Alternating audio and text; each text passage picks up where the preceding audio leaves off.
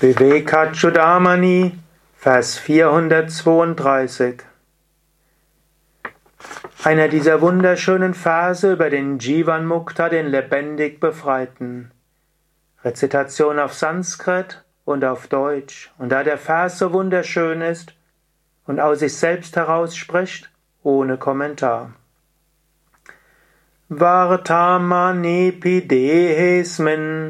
Vartamanepidehesmin Chayavad anuvartini ahanta mamata bhavo jivan muktasya lakshanam. Obwohl der Jivan Mukta in einem Körper lebt und dieser ihm wie ein Schatten folgt, hat er kein Bewusstsein von den Konzepten Ich und Mein.